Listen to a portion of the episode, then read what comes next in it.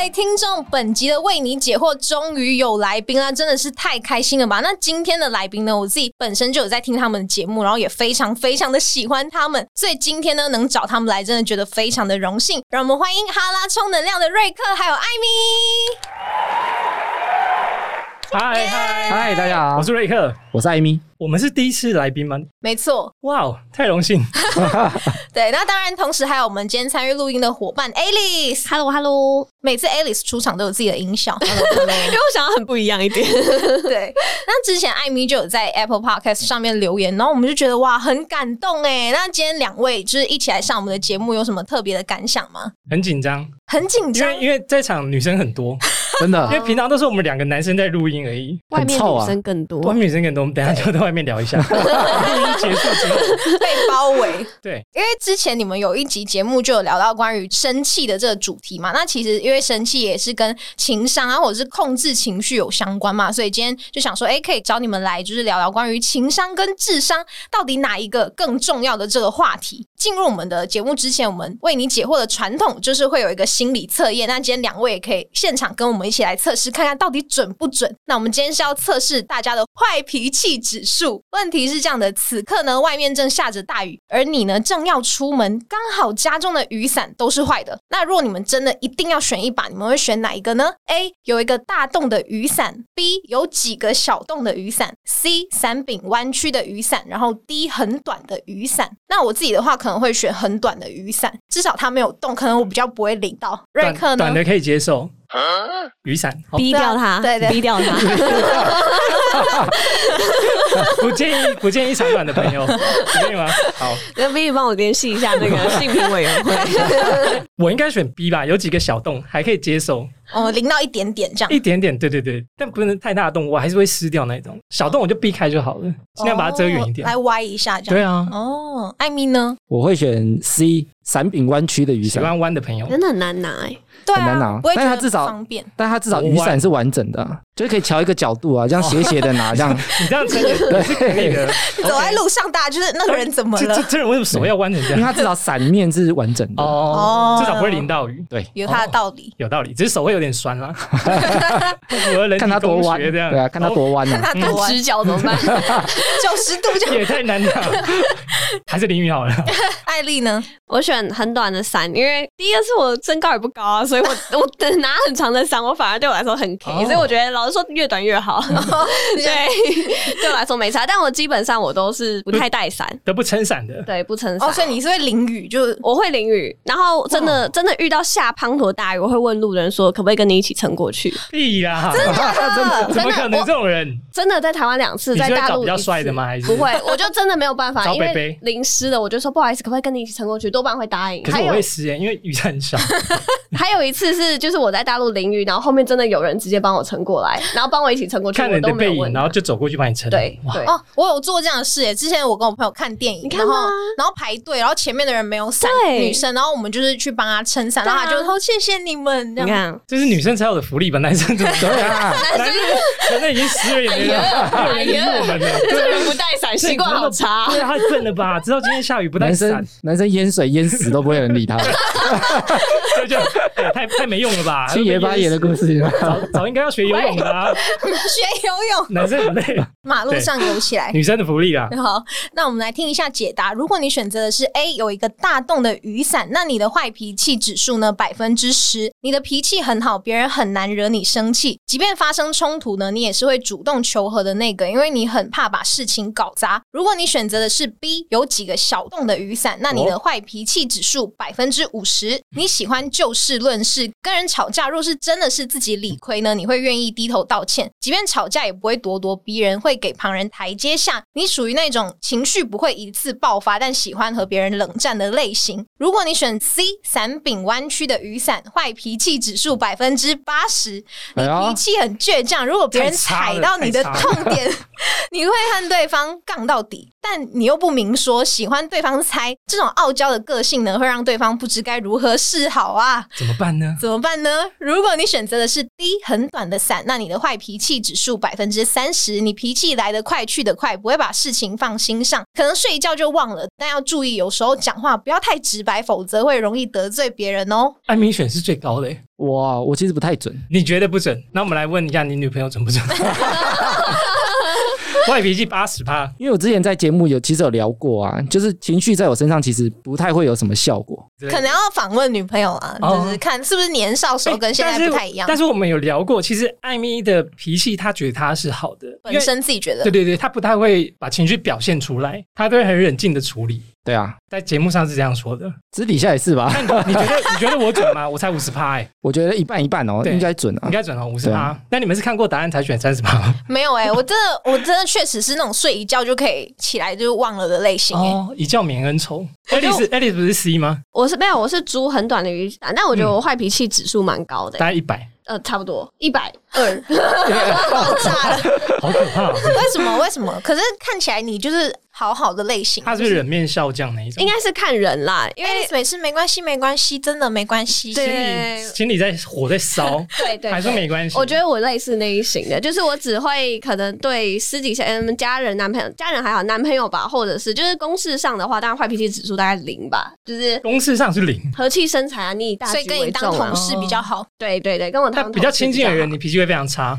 对我脾气会非常差。而我一半是这样子、欸，哎越、欸越常相处的人，我脾气容忍度会越来越低、欸。对啊，哎、我不知道我为什好么像也是、哎，对家人好像会比较没有耐心一点。对对对，应该但不是对人，是对事。就假设是今天遇到同一件事情，但是如果是你跟你的同事在一起的时嗯候，你就会觉得啊没差算了。然后，但如果是你跟你的男朋友在一起的时候，你就会开容始忍度抱怨，极低。说为什么你这差，要这样？为什么臭男生那么笨？所以如果你对到艾米，艾米就会就很冷静的对你。什么意思叫情绪在你身上不会有反应？就是情绪打在我身上的时候啊，我会去思考说后续要怎么做才会化解这个局面啊。他有点像城市啊，对，对丢个东西过去，他在嗯跑一下跑一下，然后得出一个答案，应该怎么做？得出一个最佳，我认为的最佳解，对，所以那个情绪就会消失。那情绪对我来讲没什么帮助。哦，对哎、你们听完这样讲，会不会很想惹他生气？不会。但我想问说，这个做法通用于全部吗？我觉得其实通用诶、也通用于女朋友吗？对啊对啊，那我跟你说，你女朋友很 伟大， 诶、他跟我哎其实同类也这样型，我诶、也这样觉得。但是他跟我同类型欸他诶、女朋友很伟大。是你女朋友跟你同类型，她跟我同类型你啊女朋友也是这样子的类型，所以你们不会很少吵架就对了。我们很常吵架，但是我们的打吵城市，但是我们的，但是我们的吵架不丢来是丢 去像一般人认为就是那种大吵大闹那种，像我冷其静实的吵，对，就讨论事情啊，像我们每次题目啊，像包含这一题，我昨天其实有先跟他聊大概一两个小时哇，我们都会先蕊过 哦，好痛苦啊但是其实就会先都会先聊过里面的内容，嗯，对。哎、跟他聊过，是因为我们节目能这么顺，也是功臣，还是幕后哦功臣？真的哦对对啊因为成功的男生背后都有一个 脊椎，我开玩笑一条很坚固的脊 椎。喂，这个等一下后面好像会讲到啊哎，呦，好，好啊，好啊，对，因为感今天我们就是要聊到就是情商跟智商嘛。那大家对于高情商或者是高智商这两个东西的定义是什么？高情商，我觉得应该就是啊，有一本书是这样，高情商就是做事说话，就是别别人跟他相处都很舒服，就是高情商。高智商可能就逻辑性很好吧，嗯，做事啊技能很好这样。我觉得高情商就是受到情绪波动的时候啊，他不太会失控，因为我觉得一般人其实能处理大部分的情绪，就是一般的情况啊。但是高情商的表现大概就是在那种很糟的情况，比如说就是非常生气啊，对方就是非常不讲理啊，那时候才会表现出来。他不会因为对方的情绪而可能他做出一些可能他会后悔的事啊，比如脱口骂人啊、打人啊这种。嗯对，那高智商我觉得就是他在除了逻辑跟空间概念很好之外，再就是他可能记忆力很强，或者是他看事情的观点很特殊，我就会觉得对方智商应该蛮高的。哦，那在场的三位，你们觉得自己是高情商或者是高智商的人吗？我觉得我智商 不高，但是我有尝试把情商拉高当中，因为对智商不高，所以我就训练情商。对，因为情商是可以就是透过练习或者是对嗯受人指导而改善或者是提升嘛，可以去、去慢慢累积跟练习的。对，有一句话说“先天智商，后天情商哦”，就是这哎、样真的对耶对！啊哎呦智商不高，哎呦，，艾米就智商比较高了， 这个可以这样讲吗？因为我觉得我其实两个都还不错，两个都蛮高还不错的，是不是？对，给我但是 谦谦虚一点欸但我觉得我应该是智商取胜啊。哦，智对，商取胜因。为它逻辑性比较好。对，而且像你刚刚讲的，就是你们会先思考，然后产出自己一套逻辑去跟你女朋友就是对话的，或者是思考事情嘛，这也反映到可能你就是高智商的的一种表的一现。面吗？对对对，其中一个一面这样。嗯哼，那瑞克跟艾米很好奇，你们对对方的第一印象是什么啊？第一印象，对啊，哎，其实我们是在网络认识的，网我们友是网友，所以我们第一次聊天都是文字讯息，很久之后才有第一次嗯，比如说碰面啊碰面。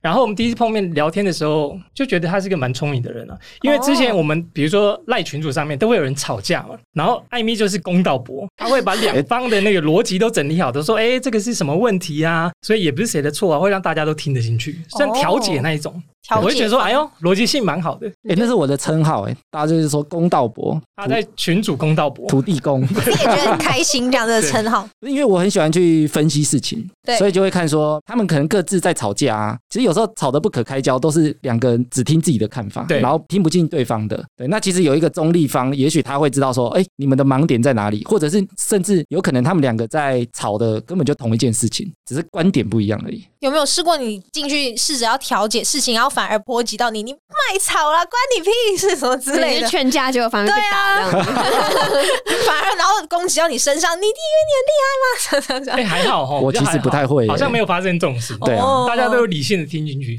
可能觉得他讲的是有用的啊、对，有道理，有道理。对，针对事也不是对人，对人可能就很生气，干屁事、啊，对啊，类似那种感觉，对，那艾米对瑞克呢？第一印象，帅吧？我 哦不是蛮外表帅的啦不是外 表是欸我觉得他其实他跟任何人都聊得起来，就他非常能聊天，他就是跟节奏其实非常强，就是你不管讲什么，他都可以跟着聊。那其实我们在节目上来讲，我在做题目的时候啊，其实我都不会考量说他到底能不能聊，因为我就预设他都能聊。对，所以我觉得这个也是对我来讲比较轻松的一块啊。所以他就是非常善于聊天。那我觉得很善于聊天，大家都喜欢亲近，那他的情商指数应该会不错。哦，谢谢。哎，两位是第一次这样敞开心我扉们对对方讲第一印 象，很久没有这样互 捧了。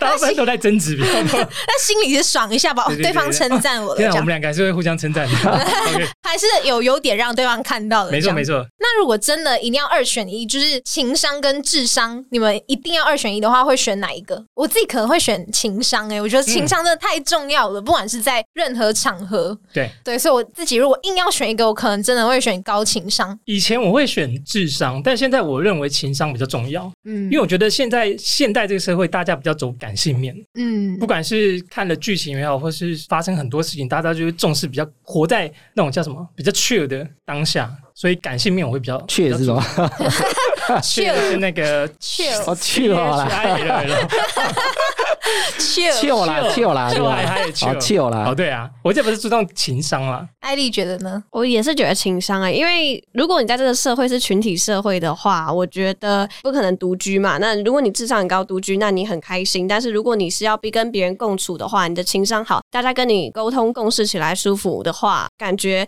你会比较快乐。嗯对，聪明的人不见得快乐，但我觉得情商的好的人，他应该快乐指数会比较高一些。对对对，艾米觉得我觉得吗？哎呦，现在智是商对哎不对？三打一， 你要跟我们辩论起来该了。不会选的就是智商吧？我选的就是智商。我哎觉呀得，，因为我就是高智商，他就是不是不是代表哎，我解释啊，好因为我觉得啊，第一个是智商，它是属于比较天生的，它其实智商很难练啊。就有些人，比如说他长得帅，长得帅跟长得丑都会花心的话，那还不如交一个帅的，就大概是这个概 念啊。 看起来比较舒服一点。对对对，那我觉得第一个是智商高的话、啊，他很难训练，因为我觉得他天生的。先天的体质啊，对，但是智商高的话，我觉得智商可以做压制，就是智商很高的人，如果他真的智商很高对，他会判断说这个场合适合用什么情绪去应对大家。所以我觉得高智商的人，他不至于情商会太差，因为他会知道我在这个场合我是适合冷静的跟大家对话，嗯，或者是我是适合激动一点跟大家一起玩乐。他可能可以用智商去模拟他的情商。好，这样一点，你说他的判断力比较好，嗯对他只是选择说他要用哪一种方式来面对这个场合。对，所以他不见得是任何情绪波动，他都不太会受影响，嗯而是他能够选择在这个场合下他用什么情绪去应对。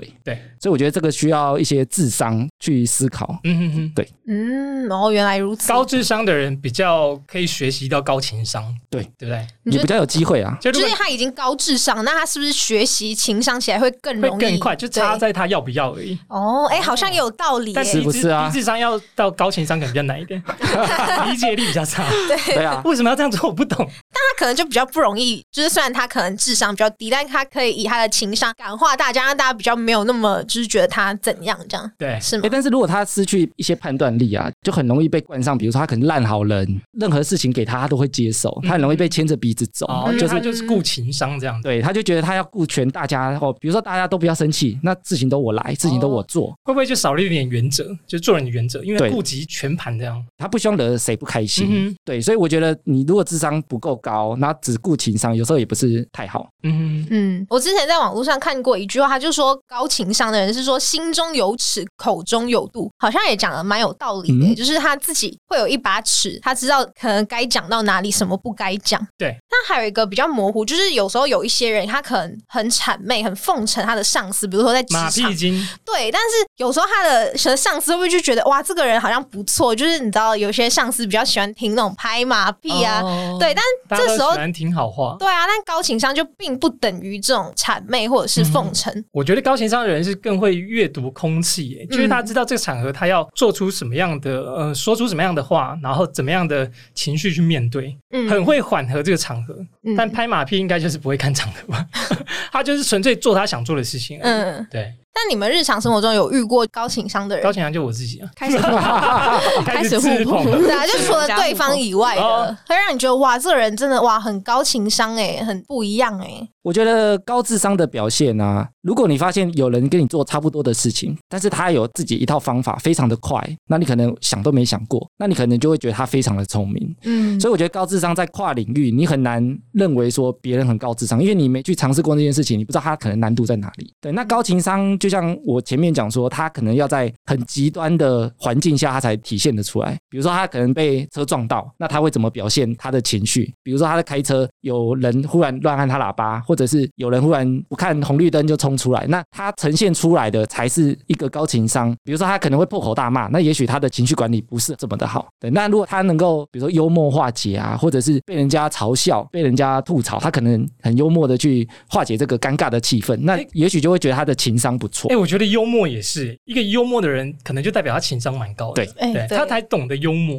对啊，嗯，讲到生活中的案例，我突然间想到一个，就是我大学的时候有一个同班的同学，就是他很爱模仿别人，就是他可能比如说这一群五六个人里面，他其中一个女生，她就是特别喜欢模仿别人，比如说最近买了什么衣服，或者是最近呃喜欢什么偶像追什么剧，她都特别喜欢跟着。比如说聊什么话题，她明明就是不了解这个话题，但是她就会一起就是跟着陪笑，或者是、 啊，或者是怎么样，那这时候就会让这群体的其他人觉得不舒服。为什么？就会觉得，就是你明明不知道，或者是为什么我们，比如说我今天穿这个裙子买呃买了一个新裙子，然后你明天或者是后天你就穿了一模一样的裙是子，不是想讨好大家？对对对，这样的举动，然后那个可能别的女生就说：“我买这个裙子，你也跟着我买一样的裙嗯子，为什么要穿一样之类的？”学人精啊，对，对对对对对，那遇到这样的状况，如果是两位的话，会怎么去处理？处理 他哦，处理人吗？还是处处理？哦理这件事这件情事啊，情对，会不会比如说故意穿很丑，让他学你穿很丑之哦，类不的？会啊，我会问他为什么要这样学。哦，你会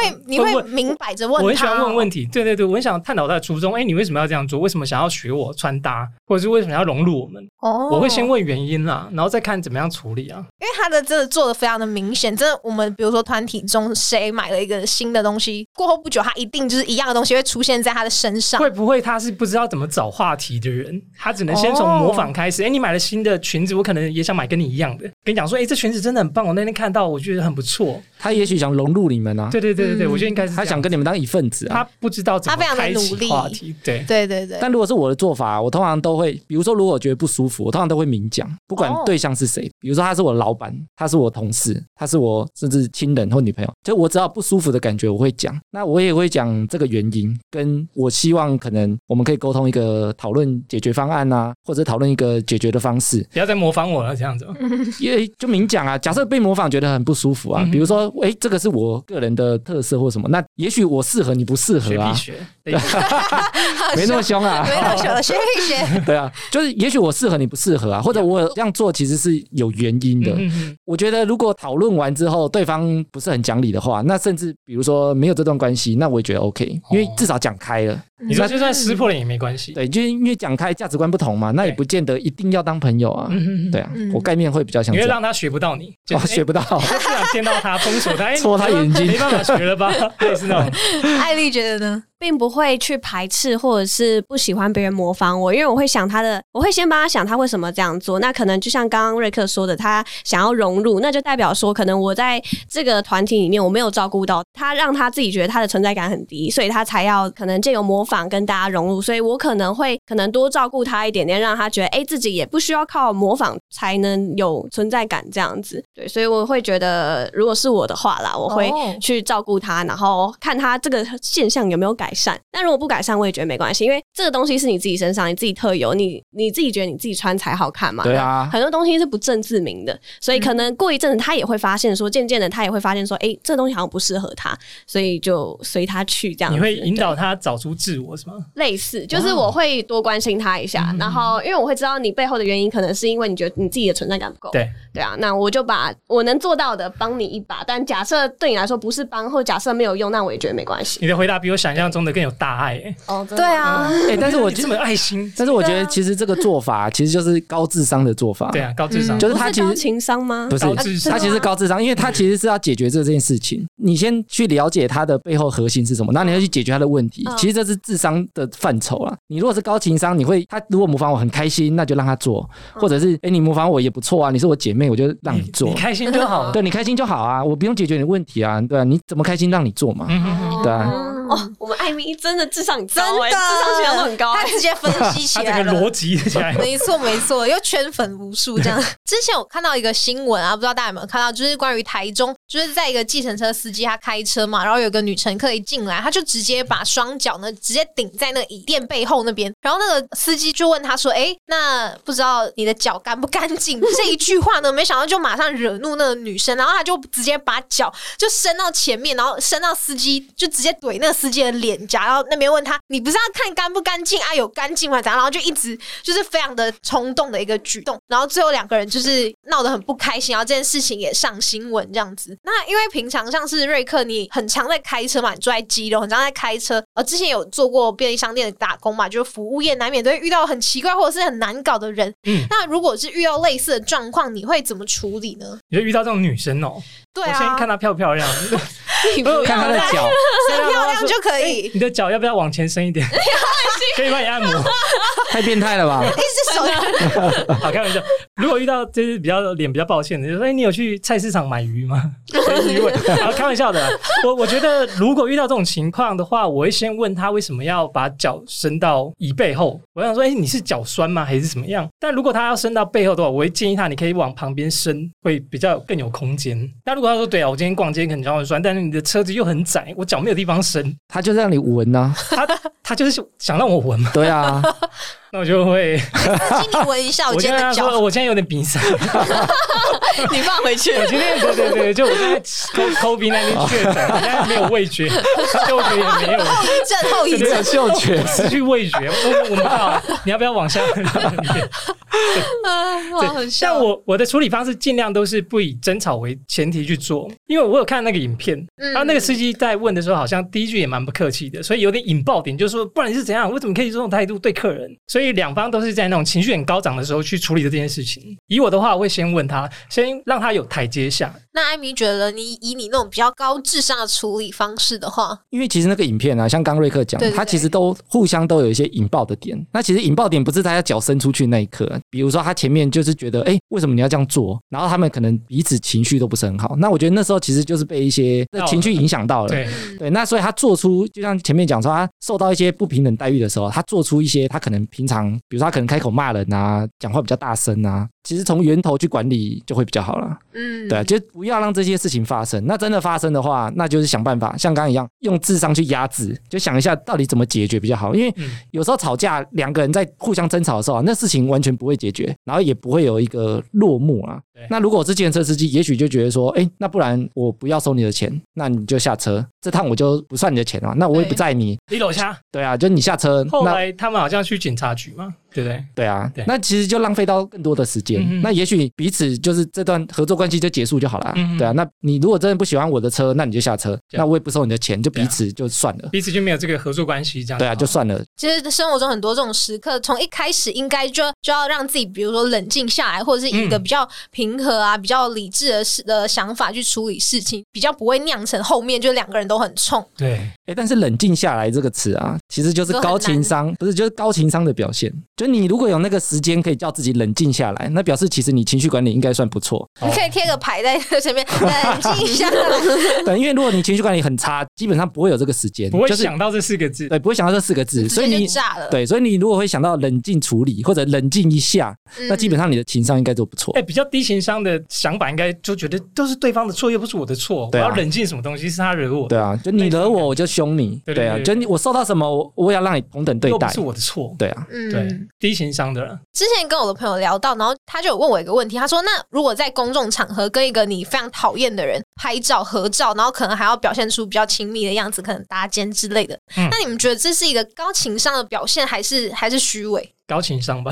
那那他们为什么要合照？是为了工作吗？还是就是假装是朋友？对，就可能假比如装是说，好哎、你们朋友两个拍一下，比如说宴会好了，哎、可是我很那讨厌大他家就我会觉干嘛得，跟他大家就会拍觉得朋友一场，哎、你们要不要两个人拍一下，在哦背景板拍一下，对被众人可能推去拍照之类一的。起拍可以啊，我觉对对得这对情对对商 OK 啊，真的哦。但不要有深交，我就觉得 OK 了， 做做场面 OK 啊。就是我不会拒绝，因为拒绝大家心里会有疙瘩嘛，就干嘛拒绝我，给我很没没有面子。嗯嗯嗯嗯，对我可能会选择 OK 啊，我觉得高情商是会合照的，对。不以破坏气氛为前提。我还是会用智商的角度去想，请说就是这件事你今情天是智商代表哎、啊，是啊，就是闪闪发光。就是这件事情对我到底有没有帮助啊？比如说我跟他的交恶，也许对我的同事关系没帮助，那我就会去跟他拍。假设比如说今天结束，我很讨厌他，但今天比如说我就要离职了，那我不拍我也觉得没差，就哎以后都不会碰到反面正。见不到他了嘛。对，所以我不会以情绪去想说到底要不要跟他拍，嗯而是到底这件事情对我来讲有没有帮助。那假设完全没帮助，那基本上我也觉得不用浪费时间，也没关系。嗯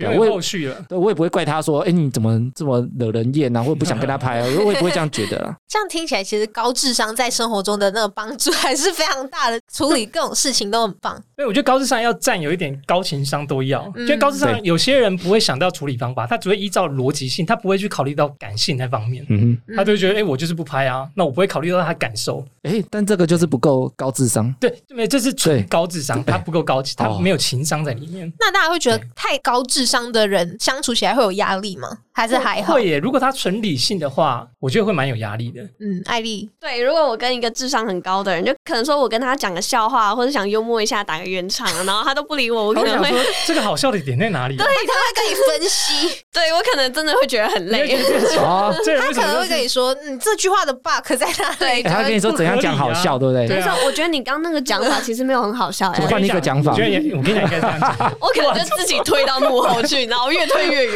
对对对对，所以我说高情商就是纯粹逻辑性在跟你讲事情，嗯，对不对？其实今天无论如何讲了那么多，我们发现就是生活中常常会必须要跟人与人接触嘛，就是都无法避免。那不管你是高情商、低情商，还是高智商、低智商，可能都会遇到一些事情。那想请大家给就是听众正在听节目的大家，有没有一些处事的建议？比如说待人处事的一些 tips 啊，或者是训练或提高情商的方法有什么？或者是一些职场人有没有什么职场原则？这些都可以分享给大家。我个人学习情商的方法都是看剧、诶，看剧然后看故事，看什么剧看小说啊，韩剧、日剧、偶像剧、韩剧、日剧、偶美像剧剧，因为我觉得每个剧里面它都有很多不同的反应，就是比如说你做什么事，这个另外一个角色会有什么反应，对，它可以让你学习到你讲的讲出来的话会有什么样的后果。看书也是这样子，所以从故事里面我会学习到各种不同的反应，那我要怎么去应对，这很重要，多学习。嗯对，我觉得你这是一个非常的好的特质，因为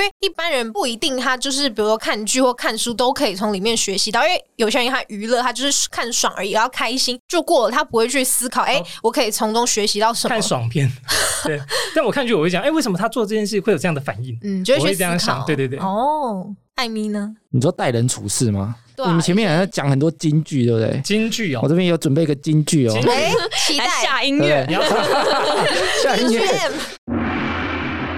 待人处事就是待人要高情商，然后处事要高智商，就这两个是切开的啦。其实待人处事，它讲的是两件事情啊。嗯哼，对啊，就是你对待别人的话，那基本上你用智商想去压制对方，让对方认为说， 哎，你好，是不是比我聪明我？要服你这样子。对你是不是在展现你很聪明，我很笨？嗯那嗯嗯这样的待人就会不圆融。难以服人，对，所以待人就要用高情商去对待的其他人啊。嗯，对，那但是处事的话，因为处事基本上它是要解决问题对才是关键。那解决问题，你如果都用情绪去展现，那基本上它会有可能让你花更久的时间。比如说，在一个公司，你有个专案要处理，那为了让大家都很开心，也许你全部事情都拉在自己嗯做，那你可能没有团队的概念啊，或者你让大家觉得只要我加班就好了，我自己一个人很苦就好了，那也许会更拖到这件事情的解决程度啦。嗯哼，所以我觉得处事来讲，就要用高智商去解决。对，那情商的部分其实就可以降低一些。嗯嗯嗯，嗯，看事情对不对？ 那艾丽呢？那 title 要出来了，身为叱咤风云的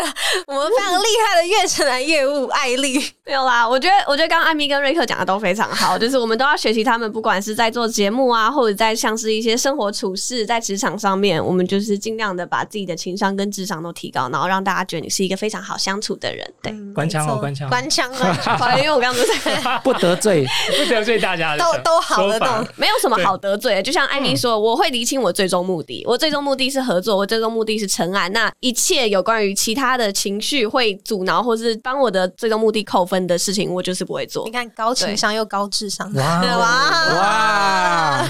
希望大家就是听了这一集呢，就是不管是情商跟智商，其实都有重要之处嘛。希望大家都可以成为既高智商又高情商的人，然后待人处事啊，各种都可以处理的非常好。那今天来到我们最后一个环节，也就是为你解惑。那今天呢，哈哈充能量的就是瑞克跟艾米都在嘛，那是否可以为一些新型的创作者啊提供一些建议？因为很多人可能他想要做 podcast，但是他不知道怎么开始嘛，或者是内容方面有没有什么呃怎么做才好呢？用什么软体或者是界面或者是麦克风等等，他们心中会有很多的疑惑。那今天就请两位来为大家解惑一下。我先跟大家分享，但是节目不是我在用的。啊，我跟先大家分享我在节目中的角色，就是我尽量把生活过得开心，才有办法把情绪带到节目中给大家。如果我就过得很忧郁、很很不顺遂的话，我觉得大家很难感受到这个节目有趣的点。我的角色是这样子啊，那比较节目制作啊，或者是后置啊，对技术上的都是艾米在负责。我觉得大家新进的创作者啊，其实第一步要做的就是多听。那他去找到自己喜欢听的节目，做得好的节目啊，基本上他一定会下很多功夫。那只是你有没有听得出来？对，那如果你真的听不出来，你可以询问对方。那你多听之后，找到自己想做的风格，那你基本上就有个底子了。那再来就是努力尝试去做，就先做再说，然后再来做慢慢的调整，最后就做出可能属于自己的风格，然后找到自己的听众。那我觉得他就可以持续下去。了解，艾丽有什么可以补充的吗？我觉得我需要补充的点，就是因为说新进的创作者他可能还不太清楚说自己的声音透过麦克风是长什么样子，所以现在呢，我们悦城南录音室就有四支不同的麦克风，然后欢迎大家就是可以来租借，然后听听看哪一种麦克风最适合你的声线。哇哦那我们也有专业的就是录音师、剪辑师，所以就是大家可以来享受我们的服务，还有制作跟业务的咨询。所以我推荐就是悦城南广告录音室啦。没错没错，其实不只有四支，我们还有别的更多的类型。你可以说你想要尝试哪一种，我们都可以拿出来帮你更换做尝试，就是看你可以找到自己最适合、最喜欢的麦克风啦。没错，那今天的节目就到这边喽，真的非常感谢哈哈充能量的瑞克跟艾米今天来到我们的节目，谢真的谢，谢谢，真的瞬感谢间邀请，嗯没错，瞬间全身都充满能量啊！ 那当然也让我们的节目蓬荜生辉啦。就跟我们的节目名称一样，希望透过我们两个聊天的方式呢，可以帮大家充到能量。没错，就好玩有趣的同时，又可以学习到知识。对对对，对那支持我们哈拉充能量以及月城南广告，当然也请记得在 Apple Podcast、Spotify 上面关注我们的节目，并且下面留言告诉我们你对情商跟智商的做法或者是故事哦。没错，请大家多支持月城南广告录音室。租借的方式呢，可以到我们月城南官网进行预约。月城南广告不只提供录音室租借的服务，还有广告代理、业务代理以及 Podcast 节目制作代理服务哦。详细资讯请搜寻我们月城南广告 IG、脸书或到官网查询哦。我们下次见，大家拜拜。拜拜拜拜。拜。